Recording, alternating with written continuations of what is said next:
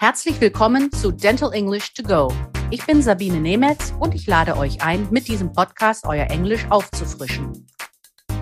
Ich möchte euch zeigen, dass es ganz leicht ist, sich im Praxisalltag auf Englisch zu verständigen.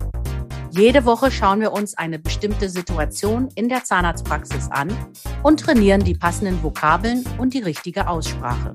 So, here is your weekly dose of language refresher. In today's lesson, we will talk about preparing the patient for his or her first visit to the dental office. Let's start. Visiting the dental office can be a stressful experience for some people. There are a few things that can be done prior to their appointment to help your patient feel more comfortable. Der Besuch in der Zahnarztpraxis kann für manche Menschen ziemlich stressig sein. Es gibt ein paar Dinge, die man vor dem Termin machen kann, damit Patienten sich etwas wohler fühlen. Confirm the appointment and make sure your patient has all the right information about his or her appointment. Hello, Mrs. Fisher. I am Jennifer Aniston from the dental office, Dr. Smith. I'm calling to confirm your appointment tomorrow at 10 o'clock. You have an appointment for a professional tooth cleaning on Thursday at 2:45 in the afternoon. We have a parking lot for our patients that you are welcome to use. Please remember to bring along your medical insurance card for the check-in at the reception desk. Have you received our registration form? We offer a special service. You can fill in the registration form online. Just send me your email address. You can save time by completing the new patient forms in your appointment confirmation email before you arrive. We have several other new patient forms that we ask to be filled out before your visit.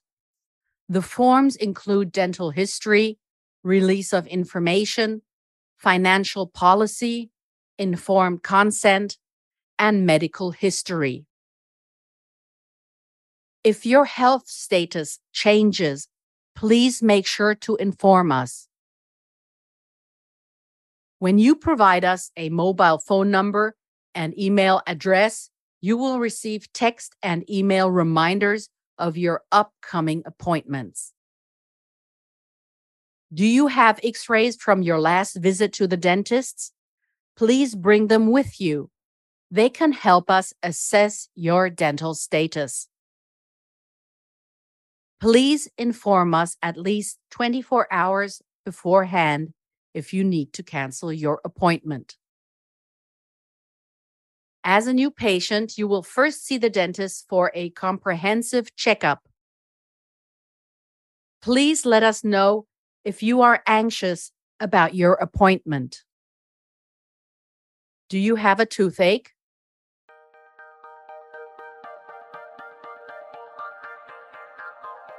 Here is your overview of the vocabulary of this week's lesson. To confirm, bestätigen. To receive, erhalten. To offer, anbieten. To save time, Zeit sparen. To cancel, absagen.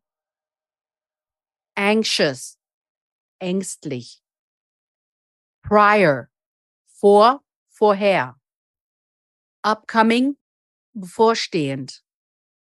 Comprehensive, umfassend. Appointment, Termin. Informed Consent, Einverständniserklärung. Health Status, Gesundheitszustand. Das war unsere Lesson für diese Woche.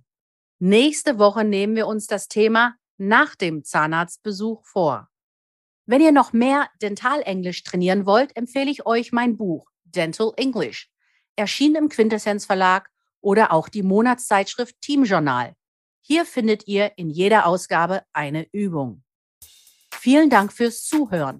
Wenn es euch gefallen hat, dann abonniert diesen Podcast. Es gibt jeden Montag eine neue Folge. Überall, wo es Podcasts gibt. Wenn ihr Fragen habt, dann schreibt auf Instagram oder an podcast.quintessenz.de. Alle Links und Adressen findet ihr auch in den Show Notes. Ich sage goodbye and see you next week.